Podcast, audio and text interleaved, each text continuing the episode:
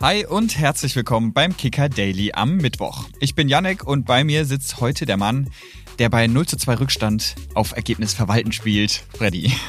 danke, Yannick. Also ich kann dir sagen, beim 0 zu 2, da fange ich eigentlich erst an, dran zu glauben. Aber naja, du spielst auf den FCK an. Was es damit genau auf sich hat, das klären wir gleich. Ja, wir sprechen heute über Kaiserslautern, die heute Abend im Viertelfinale des DFB-Pokal ran müssen. Dafür sprechen wir dann mit unserem Reporter Moritz Kreilinger. Aber erstmal ab zu den News des Tages.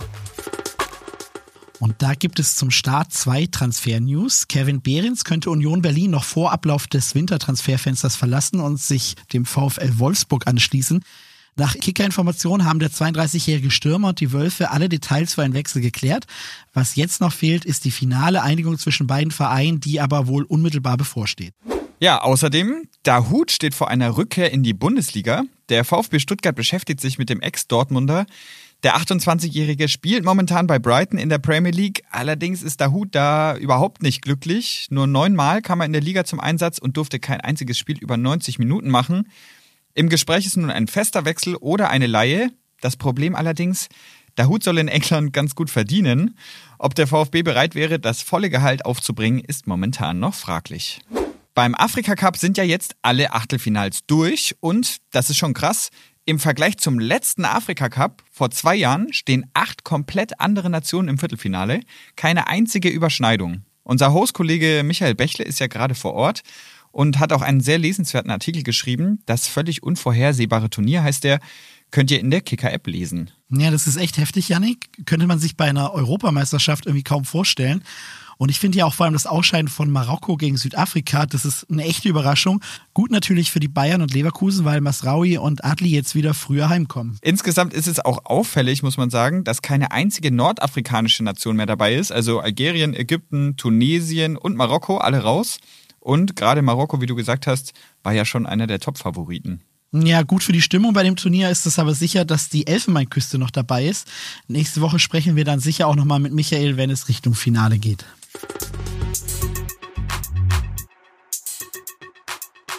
Gerüchte, Fake News, Abstiegskampf, ein Befreiungsschlag und nun das Pokalviertelfinale. Beim ersten FC Kaiserslautern ist ja traditionell viel los, aber in diesen Tagen geht es bei den Roten Teufeln mal wieder richtig rund. Also im Umfeld Brodels, auf dem Platz hat Lautern aber heute Abend die Chance, gegen Hertha ins Pokal-Halbfinale einzuziehen. Und über dieses wichtige Spiel und die Lage auf dem Betzenberg ganz allgemein, da wollen wir jetzt reden. Und zwar mit unserem Kollegen und Kicker-Reporter Moritz Kreilinger. Hi Moritz. Hi zusammen.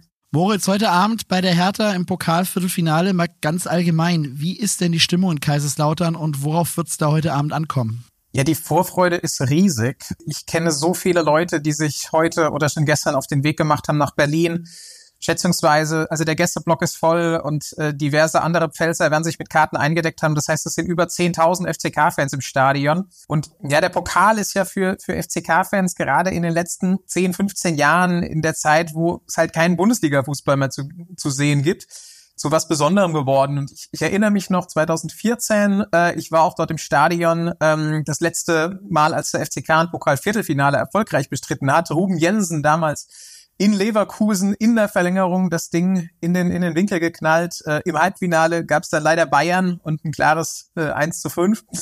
Aber ja, der Pokal ist in Kaiserslautern immer unabhängig von der Situation in der Liga, sei es die erste, zweite oder auch teilweise die dritte Liga, immer was ganz Besonderes. Und erst recht, wenn es natürlich in das Stadion geht, ja, wo am Ende auch der Pokal vergeben wird, wenn auch nicht heute Abend. Ja, Moritz, beim FCK war ja schon viel Druck auf dem Kessel, auch auf dem doch noch recht neuen Trainer Dimitrios Gramotzis. Dann der 4 zu 1 Sieg gegen Schalke am vergangenen Freitag. Hat dieser emotionale Sieg da jetzt zur Beruhigung der Lage geführt?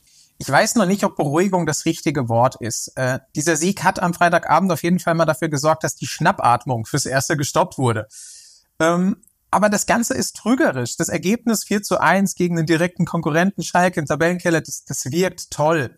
Aber bei genauerem Hinsehen war es einmal mehr Ragnar Ache, der den FCK gerettet hat, der zuerst das wichtige 1 zu 0 gemacht hat, der dann im richtigen Moment, als das Spiel zu kippen drohte, das zweite Tor gemacht hat. Und danach war Schalke ja auseinandergebrochen. Es kam keine Gegenwehr und dann sind die zwei Tore noch gefallen und dann sieht's schön aus. 4 zu 1, die Freude ist groß. Doch es hätte nicht viel gefehlt und dieses Spiel wäre ganz anders gelaufen. Und der FCK hätte verloren und dann hätte Dimitrios Kramotzes mit vier Niederlagen aus seinen ersten vier Zweitligaspielen recht schlecht dargestanden. Bevor wir nochmal auf Gramozis zu sprechen kommen, du hast es jetzt gerade selbst äh, angesprochen, der FCK ist in dieser Saison wahnsinnig abhängig von Ragnar Ache. Als der zum Beispiel dann auch verletzt war, ging es ja gleich bergab. Und in der vergangenen Spielzeit, da gab es das auch schon so ähnlich, vor allem in der Hinrunde, da war man total abhängig von Terence Boyd. Ähm, wieso schafft es denn der FCK nicht, sich etwas variabler aufzustellen, um nicht von einem Spieler allein so abhängig zu sein? Ich glaube, wir müssen differenzieren in diesen beiden Jahren. Ähm, letztes Jahr war es so, dass die Mannschaft als Aufsteiger erstmal gucken musste, ja, in dieser Liga zu bestehen. Und wenn du so einen Spieler wie Terence Boyd, der letztes Jahr eine absolute Topform hast, dann, dann ist es das Wahl der Mittel, lange Bälle auf ihn zu schlagen. Er macht Bälle fest. Er steht richtig, er trifft die Tore. Es war letztes Jahr auch eine Frage der, der individuellen Qualität, die die Mannschaft sonst in der Offensive zur Verfügung hatte. Und das war eben nicht so viel wie dieses Jahr. Und dementsprechend, ja, war diese Abhängigkeit von Boyd nachvollziehbar. In dieser Saison, der FCK hatte auch im Sommer nachgelegt, ist in der Offensive breiter aufgestellt, ist die reine Qualität nicht mehr das Problem. Nur ist eben Ragnar Ache in der Form, die er dieses Jahr hat, ein solcher Ausnahmespieler für die zweite Liga, dass es ja klar ist, dass ich dann mein Spiel an so einem Spieler ausrichte. Und dann in der Zeit, wo Ache ausgefallen ist, acht Spiele hat er in der Startelf gefehlt, sieben Spiele hat der FCK davon verloren. Da ist natürlich viel zusammengekommen. Dann auch der Trainerwechsel. Das heißt, es ist dieses Jahr, könnte man es in der Theorie auch ja in der Breite besser auffangen, besticht natürlich Ache trotzdem noch hinaus. Aber trotzdem eine der Aufgaben für die verbleibende Rückrunde. Diese Abhängigkeit kann in dieser extremen Form nicht bestehen bleiben. Ja, bei dieser Aufgabe ist dann natürlich auch der Trainer gefordert, Gramozis. Der wurde und wird teilweise im Umfeld kritisch beäugt. Ähm, auch du hast vor dem Schalke-Spiel geschrieben, dass die Luft bei einer weiteren Niederlage dünn werden könnte. Was genau muss sich Gramozis denn vorwerfen lassen in der kurzen Zeit? Für eine Sache kann er nichts, und zwar sein Start als Nachfolger von Dirk Schuster war eine relativ undankbare Situation, weil Schuster als erfolgreicher Trainer einen hohen Stellenwert, ein hohes Standing bei den Fans hatte und zu dem Zeitpunkt von Schusters Freistellung stand der FCK ja gar nicht tief drin in der Tabelle, sondern hatte, hatte drei Spiele verloren. Und dann hat's das natürlich zum einen schwer gemacht, zum anderen ist es die Kommunikation. Und das ist nicht nur Kramotzes alleine. Ich weiß noch, Thomas Hengen, der Geschäftsführer, hatte nach Schusters Entlassung gesagt, der neue Trainer, wer auch immer es wird, soll Dreierkette spielen. Darauf ist der Kader ausgerichtet. Kramotzes wiederum hat das ganze Trainingslager eine Viererkette trainiert und auch in den Testspielen, um dann wiederum am ersten Spieltag des neuen Jahres auf St. Pauli eine Dreierkette aufzustellen. Es hat alles so nicht so ganz zusammengepasst. Und ja, mit der Kommunikation in St. Pauli auf St. Pauli nach dem Spiel hat sich Kramotzes auch keinen Gefallen getan, als er in einem Interview nach dem Spiel sagte, ja, es ging am Ende darum, das Ergebnis zu halten, das 2 zu 0, um nicht noch ein Tor zu kassieren. Doch er hat sich dabei so missverständlich ausgedrückt, dass man den Eindruck bekam, dass der FCK ab der 65. Minute darauf spielte, das Ergebnis zu halten. Und das hat in Kreisen der Fans natürlich völlig verständlich für Entrüstung gesorgt, weil welcher Verein ist noch besser dafür bekannt, Aufholjagden bis in die letzte Sekunde noch erfolgreich zu gestalten als der FCK. Jetzt hat parallel zu diesen ja, Wirren um, um Gramozis und die Kommunikation auch noch ein Kaderumbau begonnen. Thomas Heng, der Geschäftsführer, war da ganz schön aktiv in diesem Wintertransferfenster. Sechs neue sind gekommen, vier sind gegangen. Da fragt man sich jetzt zum ersten Mal nach so zweieinhalb Jahren wieder, ist es angesichts der Tabellenlage Aktionismus oder wird da was begonnen, was aus deiner Sicht absolut notwendig ist? Also werden da jetzt die notwendigen Schritte unternommen? Es ist auf jeden Fall ein Eingeständnis, dass der Kader in der Hinrunde nicht so aufgestellt war, wie man sich das zumindest leistungstechnisch vorgestellt hat. Wir müssen uns auch so ein bisschen fragen, du hast Thomas Heng gerade angesprochen, wer eigentlich gerade die Strippen, was Kaderplanung äh, angeht, zieht. Weil Enes Hairi äh, laut Titel eigentlich nur technischer Direktor und kein Sportdirektor oder kein Kaderplaner, hat zumindest so ein bisschen diese Position eigentlich inne, weil die, die Gespräche mit, mit neuen Spielern, die Gespräche mit anderen Vereinen, äh, ist er der führende Mann. Und ähm, ja, unabhängig davon war ein Umbruch spätestens oder wäre ein Umbruch spätestens im kommenden Sommer nötig gewesen. Den hat man jetzt ein bisschen vorgezogen.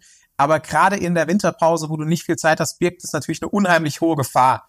Weil du hast das angesprochen, sechs neue Spieler in, in diese Mannschaft zu integrieren. Du hast mit Terence Boyd und jetzt Andreas Lute zwei erfahrene, routinierte Profis verloren, die auch in der Kabine super wichtig waren. Und äh, ja, es muss sich zeigen, ob dieser ich will nicht sagen Aktionismus, aber ob dieses Handeln in dem großen Umfang jetzt zum richtigen Zeitpunkt gut getan hat.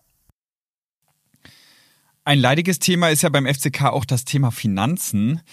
Nicht alleine auch durch die Stadionmiete bleibt die zweite Liga ohne externe Zuschüsse da eher ein Verlustgeschäft. Heute Abend geht es nicht nur ums Halbfinale, sondern auch um über drei Millionen Euro. Woher nimmt denn der FCK jetzt das Geld für diese angesprochenen Transfers und wird da schon mit dem Halbfinale kalkuliert? Ja, der FCK ist in der zweiten Liga absolut abhängig von der Gruppe der regionalen Investoren. Es ist bereits jetzt eine Erhöhung des Kapitals für die kommende Rückrunde oder für die Rückrunde beschlossen. Es sollen bis zu 7,5 Millionen Euro fließen. Diese regionale Investorengruppe erhält weitere Anteile an der Kapitalgesellschaft und hat damit schon über 42 Prozent. Das ist mehr, als der Verein dann noch haben wird. Und diese Abhängigkeit ist natürlich auch gefährlich, weil jeder weiß, wer im Fußball Geld reinsteckt, der will auch seine Meinung zu, zu äußern, zu den Geschehnissen, sei das Trainerfragen, sei das mögliche Spieler. Und ja, aus dieser Abhängigkeit kann sich der FCK natürlich nur mit sportlichem Erfolg befreien, weil einerseits Erfolge wie jetzt im DFB-Pokal bringen Geld, andererseits nur Fernsehgelder in der zweiten Liga. Der Verein muss sich stabilisieren.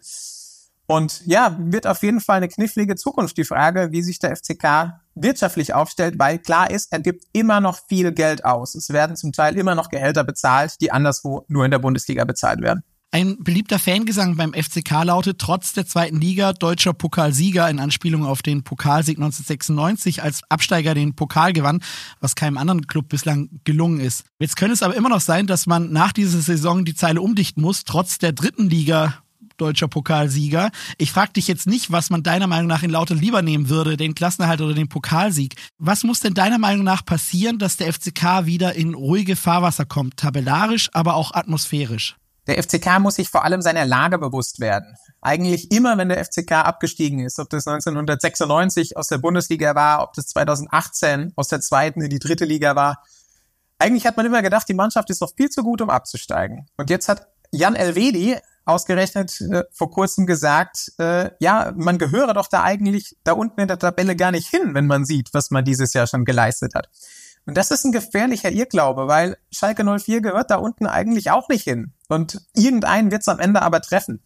Und ich glaube, die Mannschaft muss sich einfach klar sein, dass sie zwar die Qualität hat, aber nicht diese gefährliche Denkweise irgendwie auch nach außen transportieren. Und wenn alle, ja, alle Sachen jetzt zusammenführen, wenn Ragnar Ache vor allem fit bleibt, dann glaube ich, dass es am Ende nicht mal knapp wird, sondern dann wird der FCK am 34. Spieltag schon lange nichts mehr mit dem Abstieg zu tun haben.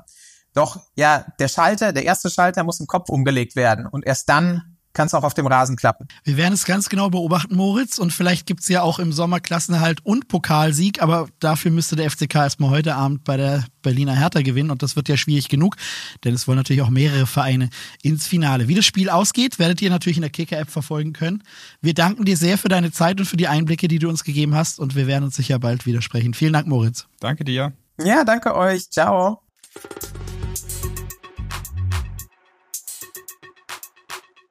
Ja, Freddy, gestern hat ja Düsseldorf gegen St. Pauli im Elfmeterschießen gewonnen, im ersten Viertelfinale. Und den entscheidenden Elfmeter hat der Düsseldorfer Christos Zolis geschossen. Und da muss ich sagen, Alter, war der eiskalt. Also er luft den in die Mitte, knapp unter die Latte, ein perfekter Panenka. Und da muss man dazu sagen, der Halbfinaleinzug ist über 3,3 Millionen Euro wert, wie wir es gerade auch beim FCK hatten. Für einen Zweitligisten wie Fortuna ist das natürlich sehr, sehr viel Geld. Also Druck war da. Ja, äh, Druck war da und der Coach Daniel Thune, der war nach dem Spiel auch gar nicht mal so happy über die Art und Weise des Elfmeters. Ja. Ich weiß nicht, ob du es gehört hast. Ich kann noch mal kurz zitieren. Ich finde, dass das nicht respektvoll dem Gegner gegenüber ist. Wer trifft, hat recht. Wenn er ihn nicht trifft, hätte er danach relativ lange Ohren von mir bekommen. Also ja, eiskalt der Junge, ja. aber so richtig gut angekommen ist das jetzt wohl nicht beim eigenen Trainer. Ja, das muss der Trainer aber auch sagen danach, denke ich.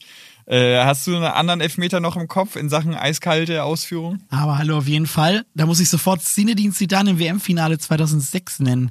Ähm, der hat ja damals diesen Elfmeter zum 1 zu 1 verwandelt, der mir bis heute noch, also wirklich Gänsehaut macht. Ja. Zidane hat den Ball einfach an die Unterkante der Latte gechippt und dann hat er echt riesiges Glück, dass der Ball von da hinter die Linie gesprungen ist. Übrigens, er jubelt danach nicht mal, sondern er zeigt sofort dem Schiedsrichter an, der war hinter der Linie. Da hast du gesehen? Er hat sich auch ganz kurz erschrocken. Äh, aber trotzdem, das musst du erstmal im WM-Finale machen, in deinem letzten Spiel den so zu schießen. Und da wollte er, Achtung Janik, noch nicht mit dem Kopf durch die Wand. Ja, ja, ja, ja. Gerade in Sachen Panenka habe ich immer direkt Pirlo bei der EM 2012 im Kopf, Viertelfinale. Äh, Italien lag da schon zurück gegen England und da war der Druck auch, sagen wir, ganz leicht da. Morgen ist der Druck wieder für Isa und Matthias da. Die sind nämlich morgen für euch da. Wir sagen Ciao für heute und einen schönen Pokalabend. Macht's gut, ciao. Kicker Daily ist eine Produktion des Kicker in Zusammenarbeit mit ACB Stories. Redaktionsschluss für diese Folge war 14 Uhr. Abonniert den Podcast, um keine neue Folge zu verpassen.